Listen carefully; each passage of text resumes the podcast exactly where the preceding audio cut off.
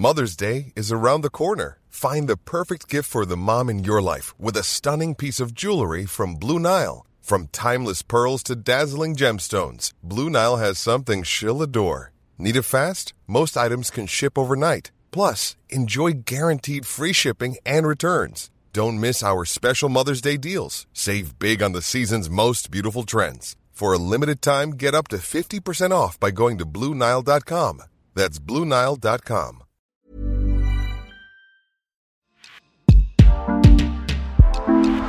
Rencontres et confidences, promesses de médailles et dessins de champions, débuts et des records, du sang, de la sueur et même des sujets qui fâchent.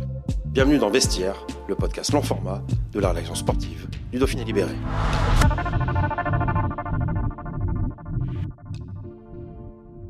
Les JO de Paris 2024, c'est déjà demain. Et pour le plus grand événement du siècle en France, qui se déroulera du 26 juillet au 11 août, nous avons parié sur 24 athlètes régionaux. 24 jeunes, âgés de 23 ans ou moins, qui pourraient être les stars de ces Jeux à la maison. 24 espoirs que nous accompagnerons, croisons les doigts, jusqu'au Graal olympique. Cette semaine, on part à la rencontre de Hugo Métifio. À 22 ans, le judoka de Montpellier rêve tout haut de Paris 2024. Le nous explique ce que représentent pour lui les Jeux Olympiques, ses ambitions pour Paris. Il revient sur son expérience de sparring partner cet été à Tokyo et son choix de quitter le PSG judo pour revenir au dojo romanais, son club de cœur. Un reportage de Patrice Barnéou-Rousset. C'est l'ultime objectif, c'est voilà, c'est nous les sports olympiques, euh, c'est vraiment le Graal quoi, les, Jeux olympiques, enfin les sports de combat, voilà. Enfin moi tous les matins je me réveille en, pensant à 2024, voilà c'est vraiment l'ultime objectif. C'est pour cela que vous, depuis des années vous faites euh, tous ces sacrifices. Bah complètement en fait, voilà quand on est petit en fait on se rend pas compte de tout ça évidemment. Et puis dès qu'on commence à grimper dans le haut niveau et tout, qu'on commence les pôles espoirs, pôle France, on se rend vite compte euh, que le Graal de tout ça, c'est les Jeux Olympiques, être champion olympique, avoir le dossard doré. Et, euh, donc, et en fait, à chaque fois dans mon entraînement, c'est ce à quoi je pense. Voilà, est-ce que ce que je vais faire va faire que je vais être champion olympique Est-ce que voilà Et donc, euh, ouais, je m'entraîne depuis des années maintenant pour avec ça comme objectif. Et un de ces sacrifices à faire, notamment dans, dans un sport de combat, c'est de, de, faire le choix de changer de catégorie. C'est jamais, jamais facile. Comment vous l'avez vécu? Effectivement, c'est jamais facile, surtout que voilà, dans mon ancienne catégorie des moins de 73, euh, donc en junior, j'étais vraiment un, numéro 1 contesté, quoi. Euh, bah, si ça continuait aussi bien que c'était parti, euh, j'aurais peut-être même pu rêver de Tokyo 2020, et surtout de Tokyo 2021. voilà, bon il s'avère que mon corps en a décidé autrement. Je montais beaucoup trop au poids, j'ai dû faire des beaucoup trop gros régimes qui ont altéré mes performances. Et, euh, du coup, c'est vrai que bah, après, j'ai fait le choix de, monter en mode 81, euh, euh, toujours en rêvant des jeux, mais cette fois-ci pour Paris 2024. Donc voilà, c'est un choix difficile à faire. Il reste beaucoup de chemin pour, atteindre Paris 2024, mais je suis prêt à faire les efforts, je suis prêt à, à me battre et, grimper step by step. Qu'est-ce que euh, les jeux représentent pour vous? Euh, bah, Les jeux, j'ai envie de dire, c'est comme, euh, c'est comme un, élève qui fait droit, qui veut être avocat, c'est le barreau. ma soeur fait, est en train de faire une prépa médecine, elle rêve d'être chirurgien, bah, c'est le diplôme de chirurgien. Euh, il y a euh, voilà c'est enfin plein de choses comme ça. Ben moi c'est voilà c'est je suis je suis un, un, élève qui s'entraîne et je mon diplôme ce sera d'être euh, allez on va dire médaillé olympique pour pas dire champion olympique et mais voilà c'est non disons champion olympique voilà c'est d'être champion olympique d'avoir ce diplôme là et et voilà c'est enfin une consécration d'un travail monstre en amont. Voilà j'ai je voilà je me couche en pensant à ça je me relève en pensant à ça c'est c'est le diplôme que je veux avoir. Est-ce que vous avez en tête des images de, champions français qui ont, qui ont été médaillés, comme alors il y a longtemps Jean-Luc Rouget, Angelo Parisi, ou plus, ou plus près de, nous David Douillet, et bien sûr, euh, Teddy Riner Ouais, Teddy Riner, euh, bah, effectivement, Teddy Riner, c'est, c'est la locomotive de la fédération en ce moment et depuis déjà 10-15 ans. Donc euh, voilà, ça fait rêver c'est vrai que ben, la, France a été championne olympique par équipe. Ça, c'est incroyable quand même. Mais euh, là où je vais décevoir un peu la France, on va dire, si je, m'identifie un peu à un champion olympique, c'est un champion olympique qui a été en moins de 66 kg en 2016 à, Rio, un Italien, Fabio Basile, qui euh, jusque-là est un très très très bon combattant, hein, médaillé aux Europes cadets, euh, même au monde cadet, etc. Et qui fait 3 au championnat d'Europe senior 3 semaines avant les Jeux. Et qui est, doit être dans les 20 premiers max, mais il est très loin des tout meilleurs. Et le matin des Jeux, mais il s'est transcendé et il a mis Hippon à tous ses combats, tous ses combats pendant 5 combats. Il a été monstre, enfin, il a fait vibrer la salle et au final, il est champion olympique. Et face à ça, ça vraiment, ça fait vibrer, quoi. C'est mm. incroyable. Et du coup, si je dois m'identifier à un champion olympique, ce serait plutôt lui, quoi. C'est le mec qui, crée la surprise en, en, quelque sorte, parce que c'est quand même un excellent judoka avant les Jeux, et il fait champion olympique euh, là. Enfin, c'est voilà. Donc euh, ce serait plutôt Fabio Basile à qui je m'identifierais. depuis Tokyo, les, politiques notamment, euh, mm. certaines institutions sportives mettent un peu la pression déjà en tablant sur un objectif d'environ 80 médailles à, Paris. vous, en tant que sportif, vous, vous pensez que c'est raisonnable de mettre cette pression? Bon alors, déjà, pour commencer, je suis pas énormément, énormément la politique. Après, effectivement, je suis un peu tout ce qui est du sport. Euh, j'ai vu que, le président de la République, M. Macron, avait reçu tout le monde à l'Elysée. Donc ça, déjà, je trouve que c'est une très bonne chose. Euh, après, il a eu un discours qui était très convaincant, mais qui aussi disait un peu qu'il n'y a pas eu assez de médailles que ce que l'on espérait. Déjà, il faut savoir que voilà, on peut pas blâmer quelqu'un qui ne fait pas une médaille au jeu, même s'il était dans les meilleurs, parce que c'est voilà, c'est le mec il a raté l'objectif presque de sa vie, donc on peut pas blâmer ce gars-là ou cette fille-là. On peut que féliciter ceux qui ont réussi. Et derrière, après, on peut pas, là je parle un peu plus d'un point de vue politique, on peut pas se permettre de rêver des médailles comme la Chine ou comme la, comme les États-Unis, euh, parce que le budget simplement qu'on a pour le sport, nous et pour le ministère du sport, euh, enfin, il, est, carrément euh, différent de, de, ces, de ces pays-là. Donc, on peut pas prétendre à autant de médailles euh, que, que, ces pays. Mais, mais après, effectivement, mettre plus de moyens dans le sport, c'est, je pense, une très très bonne chose. Je pense que c'est pas une matière. quand on est petit, finalement, on a souvent entendu cette, cette, cette phrase de et une meilleure note en maths qu'un sport. Moi, je suis pas forcément convaincu que de laisser le sport euh, euh, un peu à l'abandon ou au deuxième plan plutôt, ce soit une bonne chose parce que mine de rien, le sport c'est la santé et nous, qu'est-ce qu'on qu'est-ce qu'on on a enfin voilà on a besoin d'être en bonne santé pour réaliser tout ce qu'on veut dans, notre vie. Et donc je pense pas que le sport doit être une matière de second plan. Et donc de mettre plus d'argent dans le sport et, faire là j'ai vu qu'il y avait la création de 1000 dojos c'est c'est c'est ce que il y a eu une réunion pas longtemps comme quoi pour 2024 ils aimeraient créer 1000 dojos et ainsi que pas mal de gymnases. Je trouve que c'est une très bonne chose de l'accès au sport euh, pour tout le monde, c'est quelque chose qu'il faut développer. Il faut, et plus on aura de licenciés, plus on aura de champions, euh, plus on aura de médailles et plus on aura d'argent. Voilà. Avant Paris, ben, vous avez eu un avant-goût des Jeux en ayant été sparring partner euh, à Tokyo. Euh, que retirez-vous de cette bah, expérience? Donc en fait, la Fédé a sélectionné trois jeunes pour trois quatre jeunes pour pour partir pour vivre l'aventure à Tokyo. donc c'est une, une récompense comme une autre en ces temps où on n'avait pas trop trop de compétition. Donc évidemment, j'ai fait mes bagages et je suis parti à Tokyo. Et puis voilà, c'est incroyable. L'univers des Jeux Olympiques, c'est différent de toutes les compétitions. C'est vraiment au-dessus. Pour nous, c'est voilà, le Graal. C'est vraiment le Graal. Et puis ça montre que là, il y a vraiment une équipe. D'ailleurs, c'est le, un peu le slogan en ce moment. C'est voilà, une seule équipe de France. Et là, c'est vraiment ça, quoi. Le, handballeur, volley, volleyball, judoka, lutteur, on marche tous ensemble, vraiment. Euh, on s'est vu. Euh, euh, encourager euh, des athlètes que je connaissais même pas euh, deux semaines avant les Jeux, de, tout cœur. voilà, on était tous ensemble pour les encourager dans des disciplines qu'on ne voit pas trop souvent. Et donc c'est vrai que ça fait du chaud au cœur et ça montre que voilà, il y a le sport, il y a aussi de la convivialité et, et voilà. Et puis d'un point de vue objectif, c'est voilà, les, les Jeux Olympiques, c'est juste incroyable. Et puis ça donne les crocs pour 2024 quoi. Ça montre que c'est que c'est un univers incroyable, mais que ça reste une compétition à taille humaine, euh, que l'on connaît, comme un championnat du monde avec des, des gens qu'on connaît, un tapis qu'on connaît, une salle d'échauffement qu'on connaît. Euh, voilà, ça reste à taille humaine, mais, Mais sauf qu'à la fin de la journée, tu peux être rentré dans la légende du sport quoi, en étant champion olympique.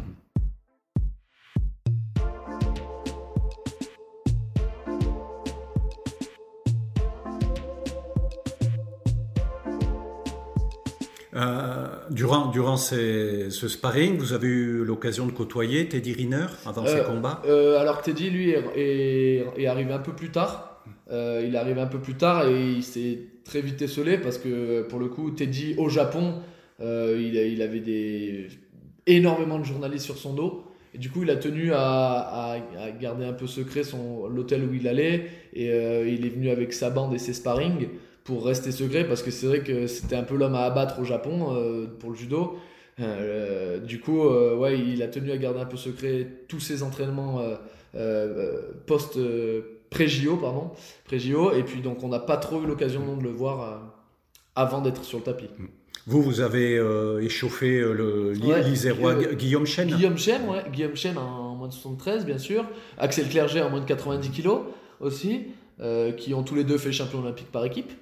Euh, la compétition individuelle, c'est un peu moins bien placé, passé, mais, euh, mais ouais, j'ai eu la chance de, de, de les entraîner jusqu'aux derniers instants.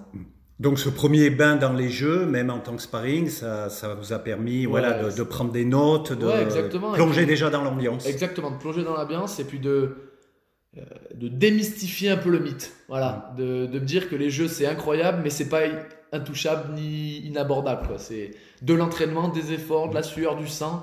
Et une fois qu'on y est, on lance tout et on peut être champion olympique. Quoi. C'est pas, c'est pas des années-lumière de, de, de, moi. Votre parcours dans le judo a débuté ici, en famille, à, à Montpellier, Près, près, de Valence. Exactement. Euh, avant de rejoindre euh, d'abord le, le, dojo, dojo romanais voisin. Tout à fait. De partir en région parisienne parisienne une saison au Blanc-Ménil avant de, rejoindre, de, rejoindre la grande structure du PSG, du PSG Judo.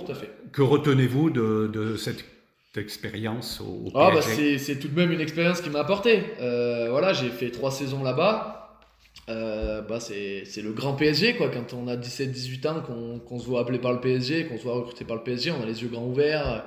Euh, voilà, c'était un projet qui était très légitime au départ. Hein avec euh, des coachs vraiment bien, euh, en plus des, des, collègues à moi de, de l'équipe de France Junior et Cadet, donc c'était vraiment top. On, on, avait à cœur de, de bien entreprendre ce, ce projet.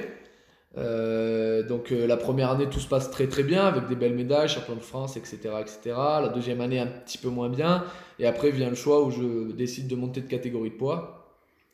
Et c'est là qu'un peu les, comment dire, les relations sont un peu ternies. Quoi. Il y a eu des, des petits quiproquos euh, professionnels, personnels avec euh, le staff du PSG. Euh, et, puis je commençais à rentrer dans une routine qui m'était néfaste, on va dire, pour ma progression. Et donc voilà, j'ai passé de, très bons moments au PSG, d'autres pas très mauvais, mais d'autres mauvais moments. Et, puis j'ai fait le choix voilà, de, revenir dans mon, dans mon club de cœur au Dojo Romané après trois saisons passées au PSG parce que les JO de 2024 arrivent très vite, je peux pas encore perdre de temps ni de saison. Et euh, je sais que j'avais besoin de d'une chose, c'était de la confiance envers, euh, enfin que mes, mes coachs aient confiance en moi et que moi j'ai confiance en eux. Le seul club où c'est comme ça, bah, c'est le Dojo Romané, mon club de cœur. Et donc euh, j'ai fait le choix de, de revenir au Dojo Romané mais euh, de toute façon, je m'entraîne 100% de mon temps sur Paris à l'INSEP, ça rien ne change. Hmm. C'est un choix courageux de, de quitter une structure comme le PSG pour, pour euh, revenir dans un club dit de province. Hmm.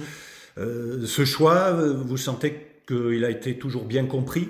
Ouais, c'est un choix courageux, même, je dirais même osé, parce que c'est vrai que je quitte, on va dire, comme vous dites, une énorme structure pour repartir dans un club un peu plus modeste. Donc, euh, je quitte aussi un club qui était à proximité de Paris et donc qui était à proximité des entraîneurs nationaux. Ça, c'est quand même important euh, toutes les. Parce que du coup, euh, coach au PSG, tu as toutes les infos un peu avant, tu es proche des entraîneurs nationaux. C'est toujours bien d'avoir cette relation-là. Moi, mes coachs, du coup, sont plus distants que ceux du PSG, forcément. Et, donc voilà, c'est osé. Maintenant, c'est vrai qu'elle n'a pas forcément été bien comprise, on va dire, partout. Euh, j'ai même pas mal de copains de, de, l'INSEP qui, qui, me taquinent et qui disent que c'est couillu d'avoir fait ce, ce choix-là. Mais bon, moi, voilà, à un moment donné, j'ai arrêté de penser à tout le monde, j'ai arrêté de, réfléchir, voilà, et je me suis recentré sur moi-même, j'ai pensé à moi, qu'est-ce, que, qu'est-ce qui était bon pour ma progression, parce qu'au final, c'est ma carrière et pas celle des autres.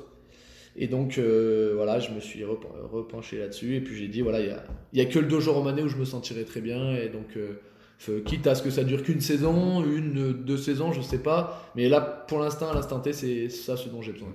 Et en roman, vous, vous, vous retrouvez ah euh, une confiance peut-être un peu perdue. Ah, bah, j'ai été euh, réaccueilli comme déjà l'enfant prodigue, un peu quand même, qui revient. Euh, voilà, enfin, c'était.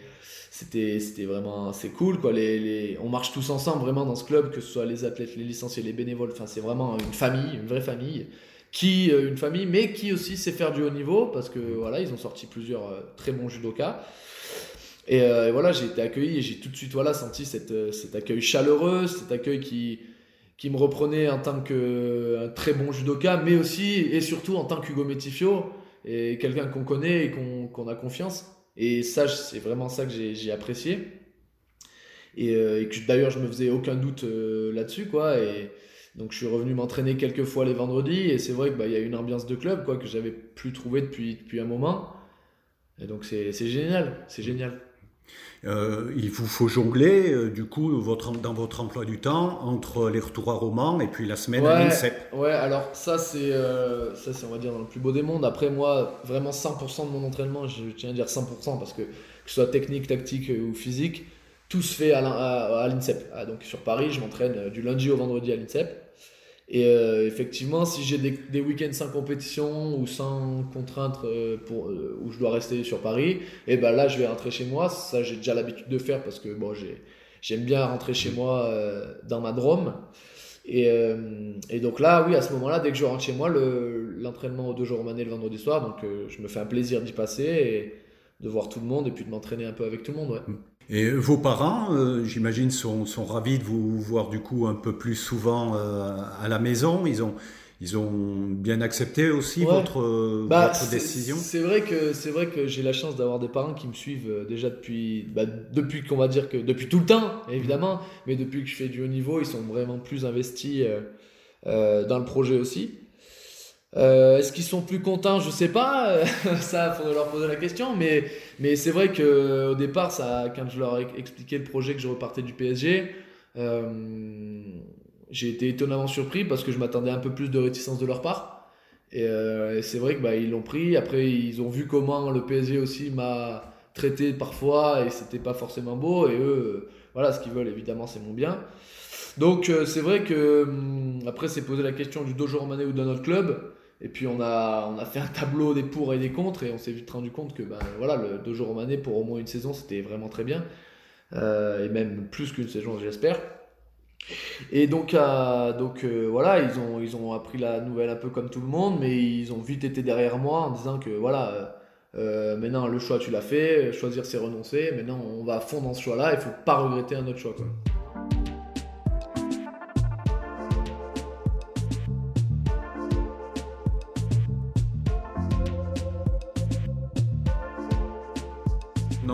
Mais est-ce que quand vous arrêterez les combats, est-ce que vous vous voyez entraîner? Alors, euh, c'est vrai que c'est une question que je me suis un peu déjà posée. Est-ce que dès que j'arrête le judo, euh, je pense que déjà, j'ai fait énormément d'efforts et j'en ai encore beaucoup à faire pour 2024. C'est vrai que je pense que dès que je vais arrêter les combats, le judo combat, euh, je vais peut-être prendre un peu de distance pendant un moment avec le judo parce que voilà, c'est beaucoup d'efforts, beaucoup de bons moments, mais aussi certains mauvais que voilà, j'aurais, je pense, un, peu envie de prendre un peu de la distance avec ce sport pendant quelques temps. Mais je sais très bien que je serai jamais bien loin non plus parce que c'est quand même ce qui m'a éduqué. Donc je sais que j'y retournerai quand même assez vite. Et après, en tant que coach, je sais pas. Je sais que je, je sais que je reviendrai jamais en tant que euh, compétiteur vétéran ou, euh, ou euh, voilà. Ou, j'aurais un peu de mal à l'ego d'avoir 35 ans et de me faire battre par des gamins de 20 ans. et donc ça, c'est sûr que ça, ça se passera pas. Ça se passera pas. Après, est-ce que je pourrais venir donner un coup de main en tant qu'entraîneur au dojo romanais? Ça, je n'exclus rien. Euh, c'est vrai que pour l'instant, je vous avoue, je me pose pas trop la question parce que pour l'instant, j'ai vraiment en tête que ma, carrière d'athlète. Mais je sais que je sais prendrai une petite pause à la fin de ma carrière et, euh, après je reviendrai parce que voilà, c'est ce qui m'a bercé donc je me vois pas quand même. Euh, on m'a beaucoup appris, on m'a beaucoup donné. Ce serait un peu égoïste de ma part de, de garder tout ça pour moi.